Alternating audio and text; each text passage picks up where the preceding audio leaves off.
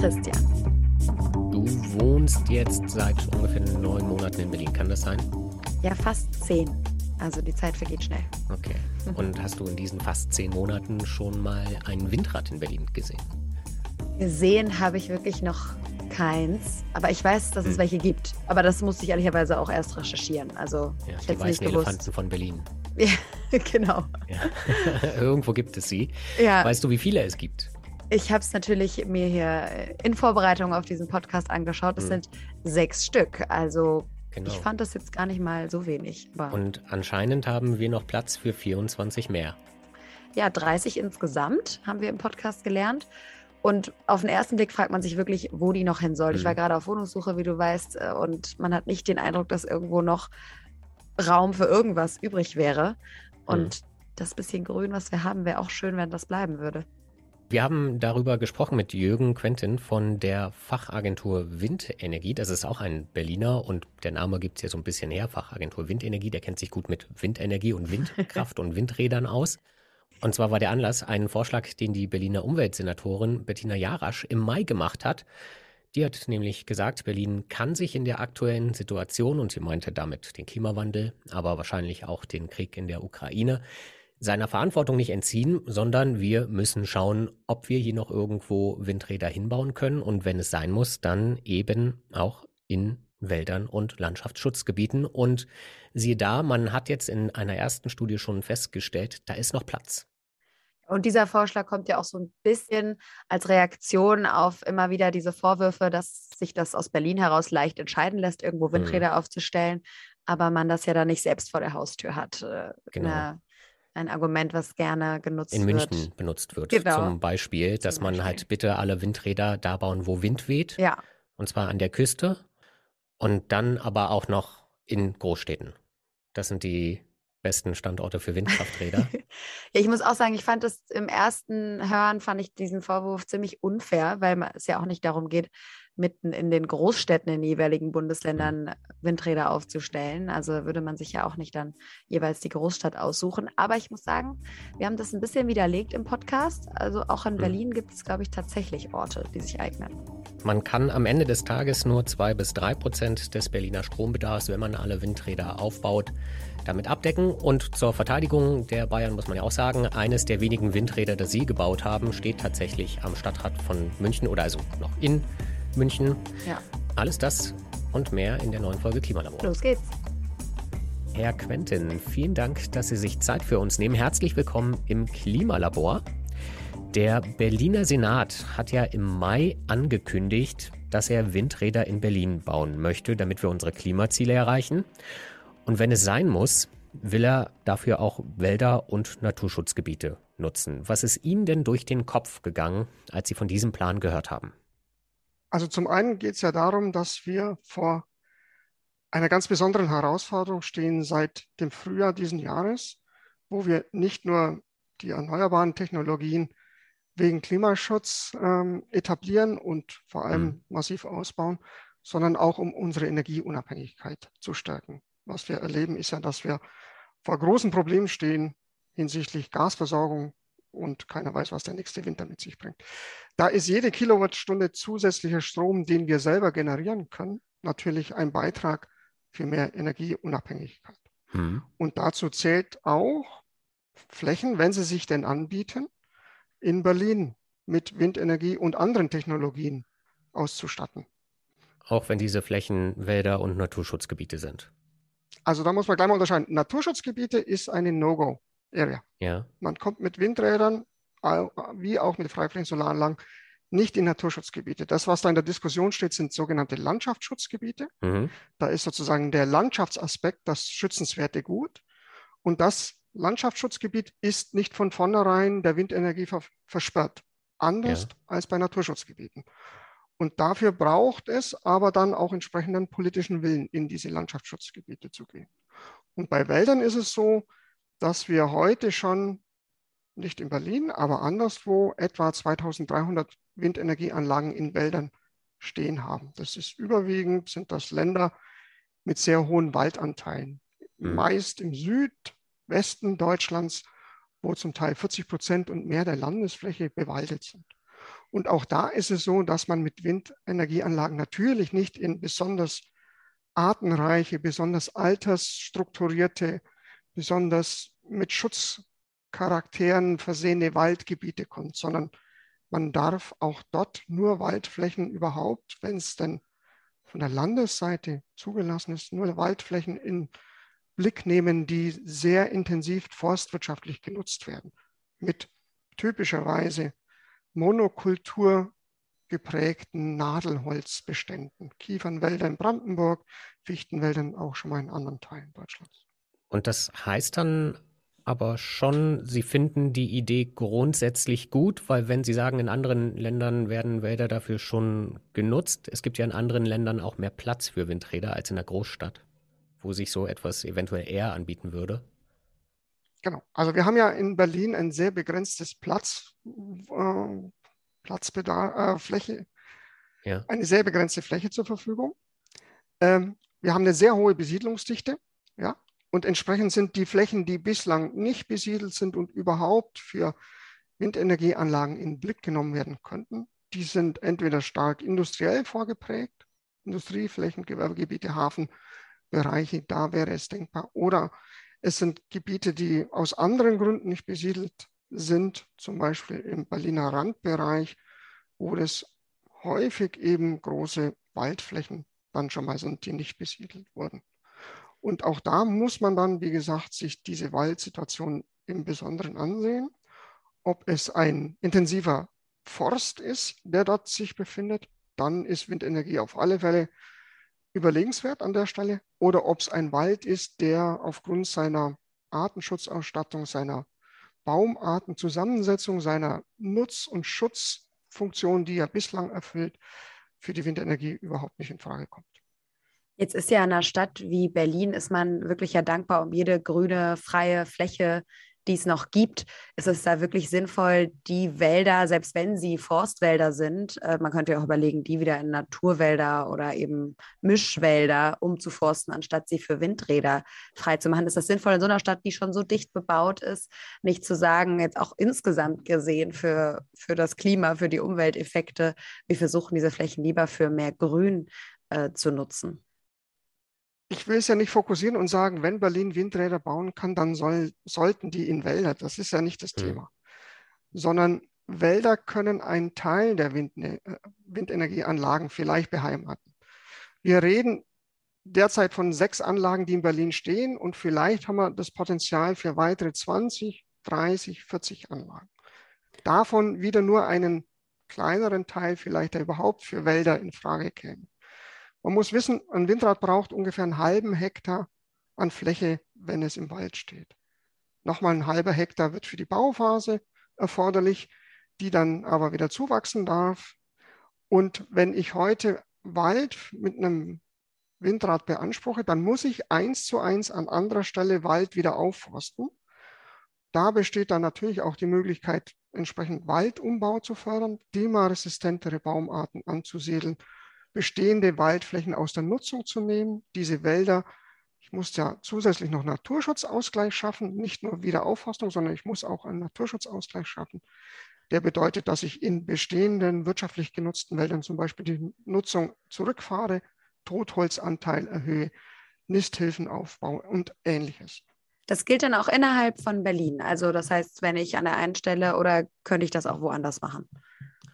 Das ist eine Sache, die sozusagen von der politischen Seite her entschieden werden könnte. Grundsätzlich würde man sagen, an anderer Stelle in Berlin dann für mehr Waldfläche sorgen, weil auch Berlin natürlich seinen Waldanteil perspektivisch nicht schmälern möchte, vielleicht sogar noch erhöhen. Aber unter Umständen, wenn das direkt im Grenzbereich zu Brandenburg liegt, ließe sich darüber auch nachdenken, Wälder machen ja nicht vor Landesgrenzen halt, dass man sagt, mhm. auf der Brandenburger Seite ist vielleicht das Potenzial zur Ausweitung des bestehenden Walds größer. Also suchen wir dann da den Ausgleich, schaffen da mit Aufforstung mehr Waldfläche. Und es ist ja auch egal für Klimaschutz, für Artenschutz, wo der Wald sozusagen von der Landesgrenze her seine Fläche hat. Das kann Brandenburg oder Berlin sein. Es sollte nahe sein, damit sozusagen der räumlich-örtliche Zusammenhang gegeben ist und auch entsprechend die Artenschutzsituation sich dann im näheren Umfeld verbessern, verändern kann. aber es ist nicht entscheidend, ob es Berlin oder Brandenburg ist. Ist denn die N Sorry, ich wollte da nochmal nachfragen, weil das gilt ja tatsächlich auch für die Frage, wo man die Windräder baut, ob man die jetzt vor oder hinter der Landesgrenze baut. Würden Sie sagen, das ist effizient, jetzt wirklich zu versuchen, innerhalb Berlins unbedingt äh, diese Windräder auszubauen oder ist das mehr eine PR-Aktion und zu sagen, hey, wir Berliner, wir können das auch, wir schaffen auch die 2%? Also es ist alles andere als eine PR-Aktion. Ich hatte vorher gesagt, jede Kilowattstunde zusätzlicher Strom, der klimaschutzfreundlich ist, der uns in der Energieunabhängigkeit stärkt, ist eine, eine wichtige Kilowattstunde. Und da gibt es meines Erachtens kein Argument zu sagen, ja, die Berliner machen nicht in Wind, sollen doch die anderen. Das ist eine Haltung, die man bei der einen oder anderen Region schon mal vorfindet, aber das ist unsolidarisch und es ist auch heute nicht mehr gerechtfertigt. Wir haben uns 20 Jahre lang haben wir Windenergieanlagen gebaut, gebaut und hatten immer noch eine bestehende äh, fossile atomare Infrastruktur im Hintergrund. Diese ist in absehbarer Zeit etwas, was wir aus gesellschaftlichen Entscheidungen heraus abschaffen werden. Wir haben den Atomausstieg Ende des Jahres, wir haben einen Kohleausstieg in absehbarer Zeit. Also unsere Energieversorgung basiert in Zukunft auf erneuerbaren Energien. Das ist die, die Lebensader unserer ganzen Industriegesellschaft. Und da kann ich dann nicht sagen, als einzelne Region, einzelnes Gebiet, ich halte mich da in gewissen Bereichen zurück, sollen die anderen dieses doch gewährleisten. Natürlich, es ist insofern symbolisch, wenn man das unter der Gesichts- oder unter der Brille betrachten wollte, kann sich Berlin selber mit Strom versorgen. Nein, das wird auch selbst mit anderen erneuerbaren Technologien im Ergebnis nicht äh, möglich sein, weil Berlin allein aufgrund seiner hohen Besiedlungsdichte enormen Strombedarf hat. 14 Milliarden Kilowattstunden im Jahr. Ein modernes Windrad macht 10, 12, 15 Millionen Kilowattstunden. Also wir bräuchten rein rechnerisch 1000 Windenergieanlagen auf Berliner Stadtgebiet, um das bilanziell darzustellen zu können. Das ist natürlich nicht Sinn der Übung. Aber auch Berlin hat Flächen und es hat ähm, Bereiche, die industriell stark vorgeprägt sind. Ich sage mal alte Kraftwerkstandorte. Wir haben den, den Flughafen Tegel als Beispiel, der ja stark infrastrukturell genutzt wurde bislang. Und dat, das sind meines Erachtens Flächen, die kann man dann auch mal für das ein oder andere Windrad mit in den Blick nehmen. Aber so wie Sie das beschreiben, klingt das ja doch schon einigermaßen umständlich in Berlin. Und es gibt ja Flächen in Deutschland, Regionen in Deutschland, die deutlich besser oder einfacher zu nutzen werden. Nur gerade das, was Sie gerade gesagt haben, Berlin kann sich ja nicht einfach da rausziehen. Genau das machen ja andere Regionen. Hust, Bayern, Hust. Dort wurden im vergangenen Jahr genau sechs neue Windräder genehmigt. Jetzt hat man die Regelung ein klitzekleines bisschen gelockert. Aber dass es so wirkt, dass dieser Berliner Vorschlag jetzt tatsächlich einfach nur ein Symbol ist, weil es andere Regionen in Deutschland gibt, die ja, eben genau Windkraftausbau verhindern. Und man jetzt stattdessen halt irgendwie sucht, wie versucht, dass man zehn Windräder in Berlin irgendwo hinbekommt. Also das eine schließt das andere nicht aus. Und das Beispiel ja. Bayern zeigt, dass da bislang die politische Unterstützung für den Ausbau der Windenergie im Besonderen nicht sonderlich ausgeprägt ist. Ja, aber das heißt ja noch lange. Formulieren. das heißt ja noch lange nicht, dass man sich als Berlin, als Hamburg, als Bremen, die ja als Stadtstaaten über ein sehr begrenztes Flächenpotenzial verfügen, sagt, wenn die Bayern da nicht mehr tun und 20 Prozent der Fläche Deutschlands ist bayerisch, ja, also das ist mhm. ein enormes Flächenpotenzial mhm. allein schon von der Größe des Landes. Solange die nicht mitmachen, tun wir auch nichts. Ja. Und wir haben natürlich auch, wir haben auch in Berlin Industriebetriebe, die in ihrer CO2-Bilanz äh, möglichst bald klimaneutral werden. Und da ist es natürlich eine attraktive Situation, wenn ich an einem Industriestandort sagen kann, ich habe einen guten Teil meiner, meines eigenen Strombedarfs, den decke ich selber, indem ich mhm. auf, mein, auf meine Hallendächer Photovoltaikanlagen mache, als Beispiel.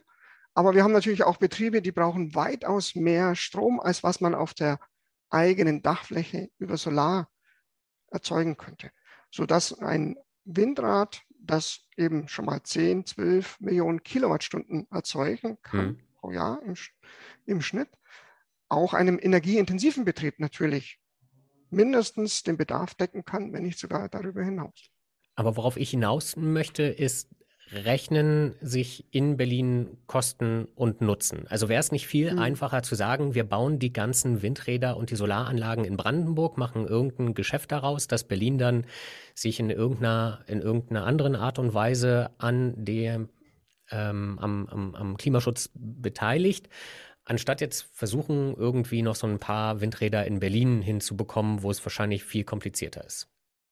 Also das, worüber wir ja sprechen, ist die Frage, ob der Senat Flächen für die Windenergie ausweisen sollte, wo ich sage, mhm.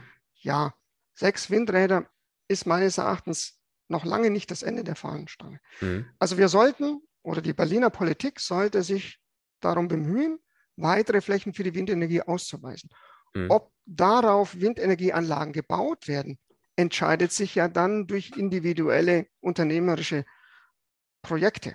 Ja, also da ja. Würde man natürlich schon bei der Flächenausweisung würde man darauf achten, sind die Windverhältnisse so, dass man dort wirtschaftlich, theoretisch ja. zumindest wirtschaftlich auch ein Windrad betreiben kann.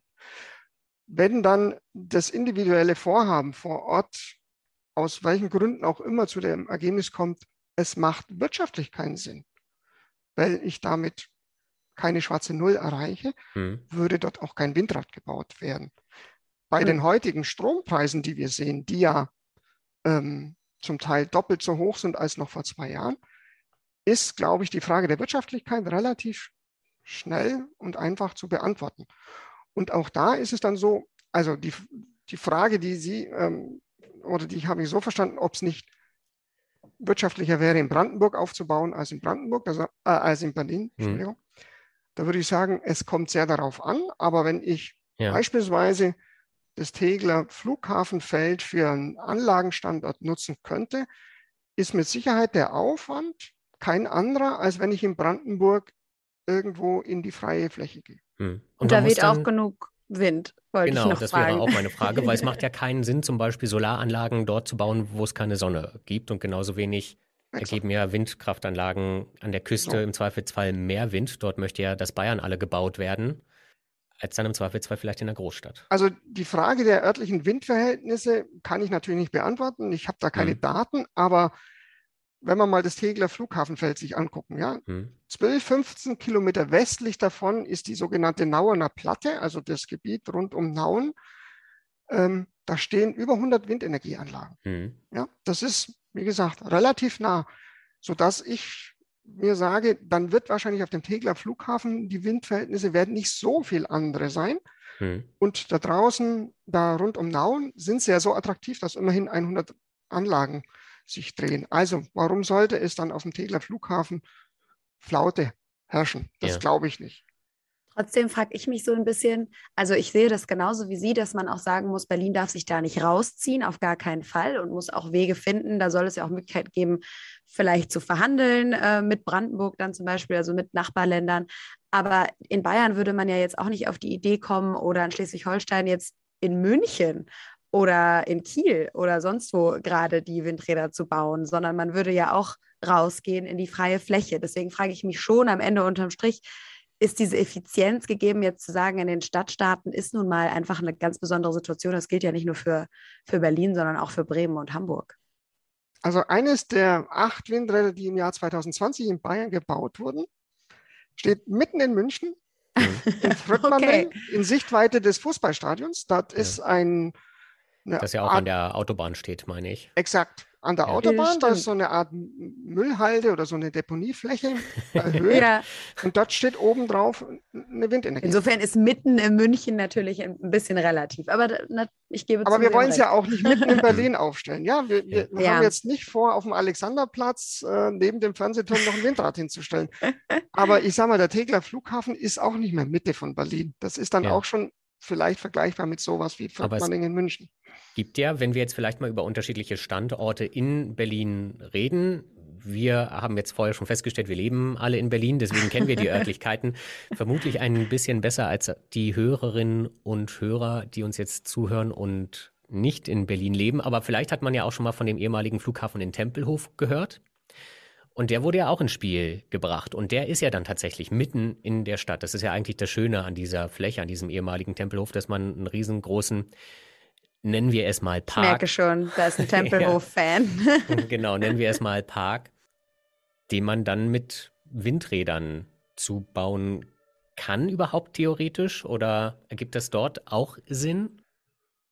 Also theoretisch wäre vieles denkbar, aber der, das Tempelhofer Feld schließt sich allein schon deswegen aus, weil es eine sehr, sehr hohe Freizeitnutzung hat. Mhm. Ja, wir haben da am Wochenende Tausende von Leuten, die da in der Stadt sozusagen ihre Freizeit verbringen. Ja.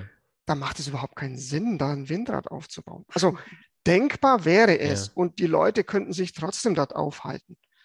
Allerdings hat man natürlich mit dem Windrad gerade im Nahbereich auch eine gewisse Lärmbelästigung, hm. Wo ich sage, das ist jetzt nicht das Filetstück in Berlin hinsichtlich der Windenergienutzung. Abgesehen davon, ich kenne auch die Windverhältnisse dort nicht. Kann es sein, ja. dass mitten in der Stadt vielleicht die Windverhältnisse nochmal etwas andere sind als am Stadtrand. Ähm, ist sehr verraucht im Sommer sehr viel, es wird sehr viel gegrillt. Vielleicht ist ja gerade die aufsteigende Thermik ja. durch diese. Sehr viel Lässt sich auch was draus machen. Vielleicht ne? würde sich ja. daraus auch nochmal Windenergie nutzen lassen. Nein, also das Tempelhofer Feld ist nun wirklich nicht das, was man als erstes für eine Windenergieanlage im Blick nehmen sollte. Da haben wir andere ja. Bereiche, die industriell stark geprägt sind. Wir haben viel Hafenbereiche in Berlin. Ähm, wo oder alte Kraftwerkstandorte oder derzeit noch genutzte, ich sage mal, mhm. Reuter West Kohlekraftwerk, das wird in absehbarer Zeit auch stillgelegt. Dort ist Das befindet sich am Stadtrand oder? Nein, das befindet sich in, in Spandau, aber es ist industriell okay. sehr stark vorgeprägt. Ja? ja, dort ist es jetzt schon lärmschutzseitig anders als am Tempelhofer Feld, wo zwar die Autobahn ein bisschen Lärm macht, aber ansonsten doch vor allem von Wohnbebauung geprägt ist. Mhm so einen, so einen Standort in Blick zu nehmen oder in Adlershof draußen, wo sehr viel in, ja. äh, ähm, Industrie sich angesiedelt hat, das macht durchaus Sinn. Und da ist auch nicht der Freizeitdruck so hoch, wie es hm. zum Beispiel im Tempelhofer Feld wäre.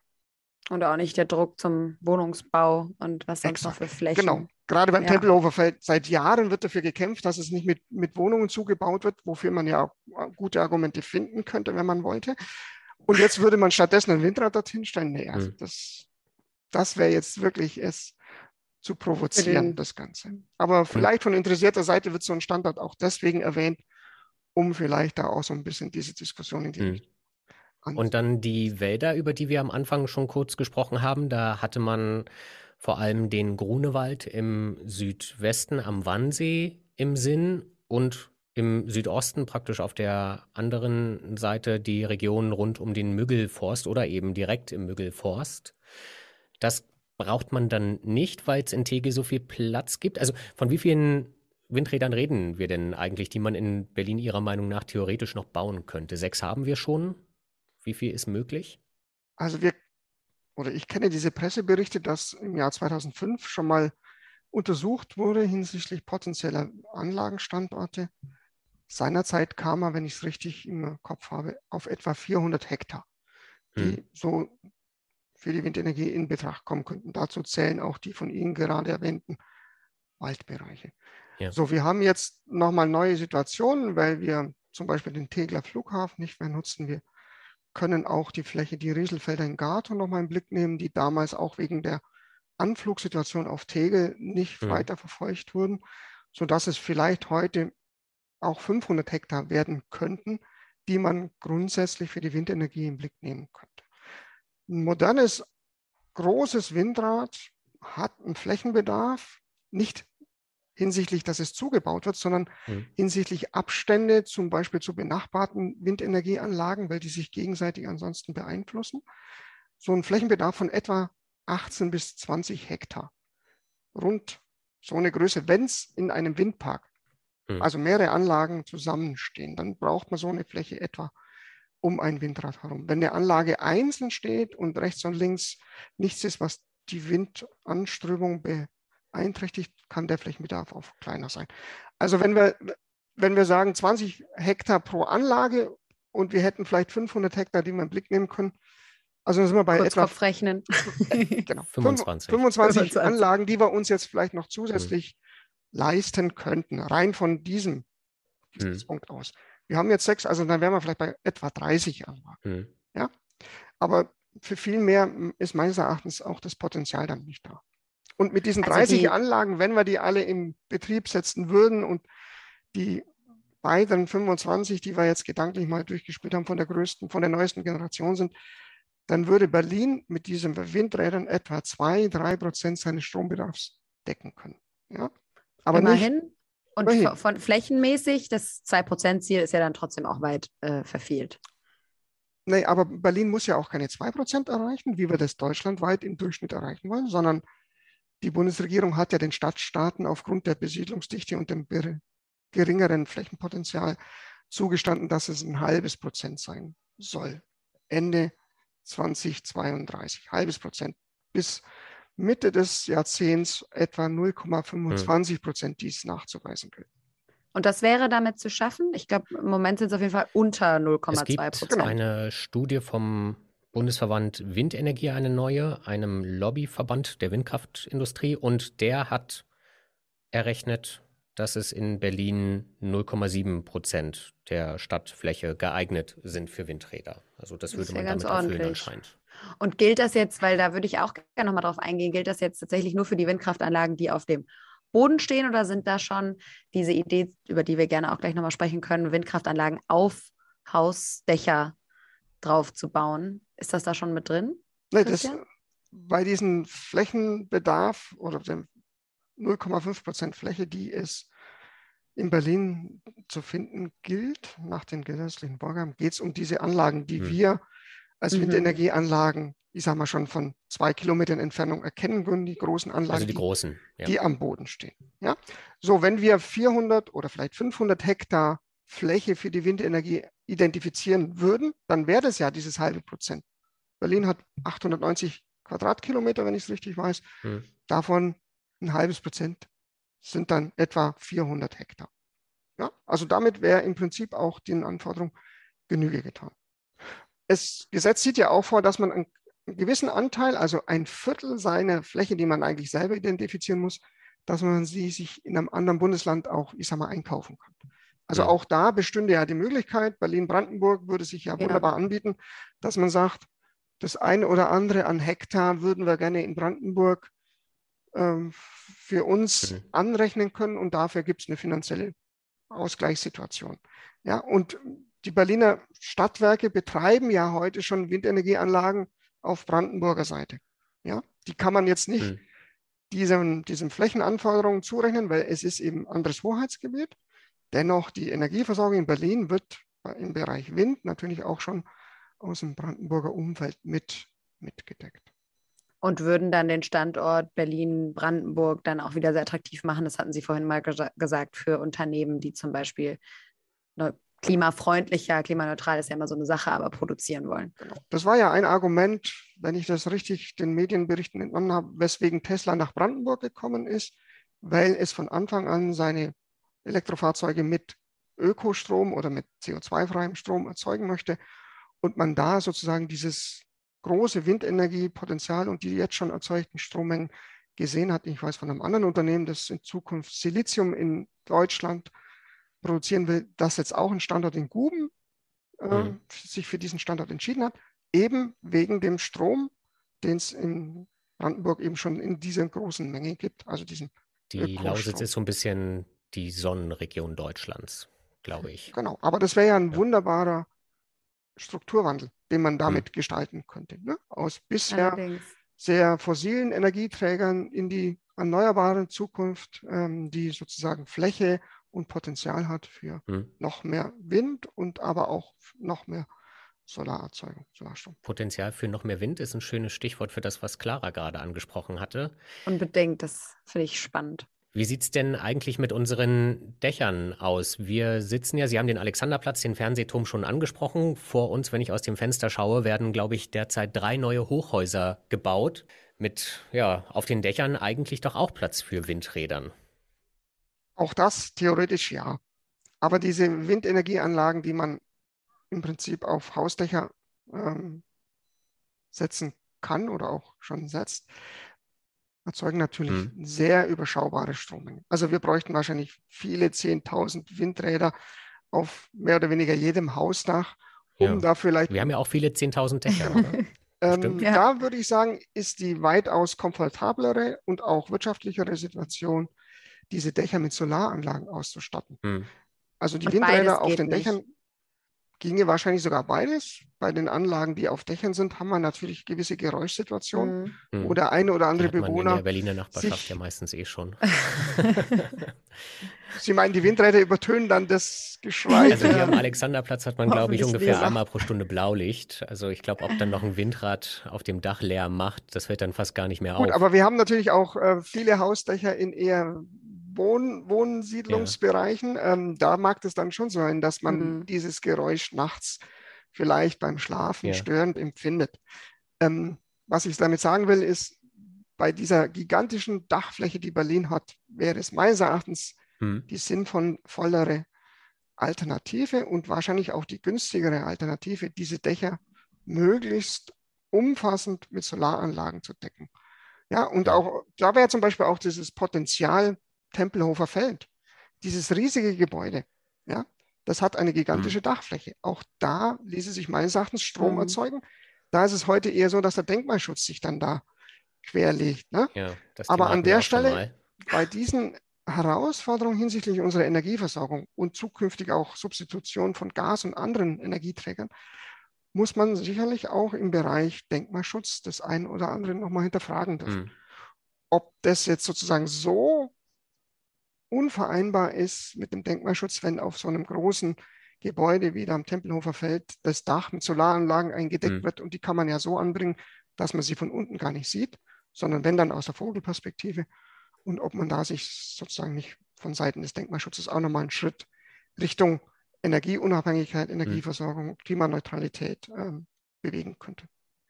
Bevor wir jetzt weiter über Solar sprechen, was ich auch, ich habe, das war auch mein erster Gedanke, als ich über diese Windräder gelesen habe, warum man nicht einfach Solaranlagen baut. Trotzdem nochmal die Frage, weil das ist ja auch schon bei einigen Wohnungsbaugesellschaften tatsächlich in Planung. Warum produzieren die Windräder auf den Dächern so viel weniger? Das sind einfach kleinere Anlagen. Oder wie darf ich mir das vorstellen? Exakt, da sprechen wir von Flügellängen von fünf Metern vielleicht. Ja, mhm. die äh, nicht mhm. selten sogar noch axial. Also das ist nicht so wie das typische Windrad, das sich so ähm, äh, im Kreis. Im Kreis, im Kreis dreht. Mir fehlt jetzt gerade der Fachbegriff, äh, sondern die sind sozusagen Weiß ich auch nicht. Die, die säulenförmig sich. vom Aussehen her, diese, okay. diese Dachanlagen. Auf dem Gebäude von 50 Hertz, das direkt neben dem Berliner Hauptbahnhof steht, da kann man so ein Windrad mhm. sehen. Am Südkreuz, am Bahnhof Südkreuz, ist auch ein Gebäude, wo sich so ein Windrad dreht. Ähm, aber die haben eine installierte Leistung von vielleicht zwei Kilowatt, drei Kilowatt, vielleicht mal sechs Kilowatt. Ja. sehen Sie da Anlagen Potenzial? Haben, ja. Die großen Anlagen haben 6000 Kilowatt, also ein Faktor 1000 ist dazwischen. Ja? Und entsprechend okay. sind es auch die hm. Strommengen in so einer Größenordnung. Wahrscheinlich sogar beim Strom noch mehr, weil die großen Anlagen natürlich noch effizienter Strom erzeugen als diese kleinen Dachanlagen. Und da sehen Sie auch wenig Potenzial. Man sagt ja auch häufig, gut, da wurde auch jahrelang nicht investiert, nicht geforscht. Da sehen Sie auch wenig Potenzial, dass sich daraus noch richtig viel rausholen lässt. Ich will das Potenzial gar nicht kleinreden, aber es ist auf alle Fälle nicht in einer Dimension, wo wir uns dann sagen könnten, da können wir die ein oder anderen Windpark, die großen Windenergieanlagen, können wir uns mhm. stattdessen sparen. In dieser Dimension bewegen wir uns nicht. Alles klar also Windräder in Tegel. Das ist praktisch das, was ich jetzt mitgenommen habe. Dort ist Platz, dort gibt es Wind. Und dann kann Berlin seinen Beitrag leisten für die Energiewende, Energiewende, die dann vielleicht auch so ein bisschen symbolisch mit Augenzwinkern nach Bayern geht. Das ist doch ein gutes Abschlusswort. Das wäre doch ein, ein sehr sinnvoller Beitrag dann im doppelten Sinne. Herr Quentin, vielen Dank für Ihre Zeit. Ich danke Ihnen. Vielen Dank.